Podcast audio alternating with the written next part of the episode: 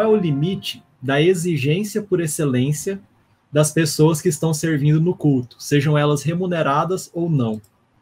Limite, né? Ó, oh, é importante a gente entender que a excelência ela está dentro de um aspecto. É, quando as pessoas falam de excelência, geralmente elas estão falando de, de, de, de, um nível estético, né, da experiência, né, da coisa ser bem feita, da coisa ser feita é, sempre de uma forma o mais bonito possível e tal. E nesse sentido, é, eu diria que você não tem limites para excelência, uma vez que a gente precisa entender que a excelência não é uma finalidade, não é um fim em si mesmo. A excelência é uma ferramenta, ok? Então, deixa eu dar um exemplo que vai ajudar a gente a ilustrar melhor isso.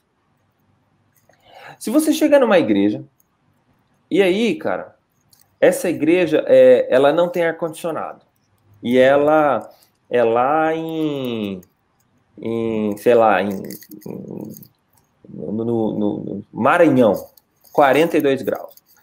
E ela não tem ar-condicionado. E aí a igreja tem uma, é, cadeiras ou bancos de madeira que são extremamente desconfortáveis.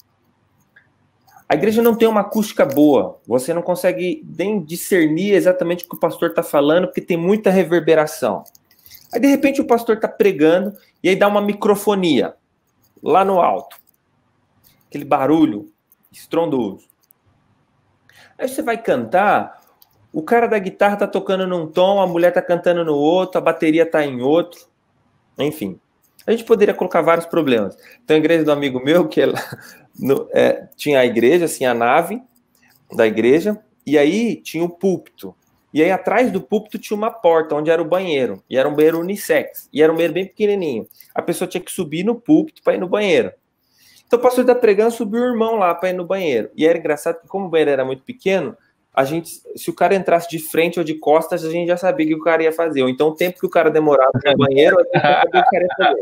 Meu então, Deus. O que, que acontece? Quando você tem todos esses problemas no nível estético do, do da comunidade, a adoração ela é prejudicada. Porque você está ouvindo a palavra, deu uma microfonia, já perdeu completamente o sentido. Se, eh, enfim, qualquer um desses problemas tem a capacidade, tem um potencial de te atrapalhar na adoração comunitária, ok? Isso é um extremo. Vamos para o outro extremo. Você chega numa igreja, aquelas igrejas super modernas, né? Fundo preto, painel de LED, fumaça, luz, aí o baterista gira as baquetas, aí o guitarrista emerge do, do, do, do, do, palco e faz um solo magnífico, aí a pessoa que vai cantar faz um monte de melisma, canta bem pra caramba, mas faz um monte de melisma. Melisma é quando o cara não canta a melodia reta, né? Ele fica fazendo aqueles solos e tal. E aí você começa a cantar junto com o cara, só que daí de repente o cara faz uma coisa na voz dele que você não consegue acompanhar. E aí, o que, que acontece? você tem o risco de também atrapalhar a adoração comunitária. Por quê? Ao invés da pessoa ser inserida no culto, ela acabou virando um espectador do culto.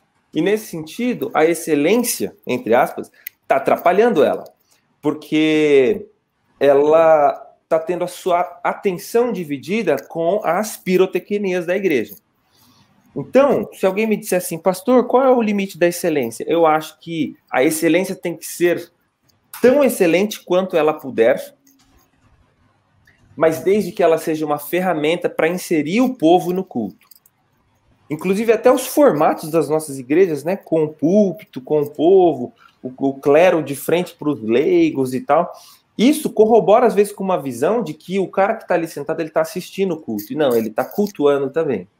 Então, se em algum momento a sua excelência passou do ponto de ser apenas uma ferramenta. Então, pastor, vamos colocar um som aqui de 50 mil reais na igreja, vamos colocar um microfoninho daquele aqui para o pastor poder ficar com as mãos mais livres, porque isso vai corroborar para que ele pregue melhor, para que as pessoas entendam melhor a mensagem. Então, é isso mesmo, a gente tem que ser o máximo possível de excelente. Agora, se passou do limite disso se transformar um atrativo que vai tirar a atenção do povo, então essa já não é mais a excelência desejada.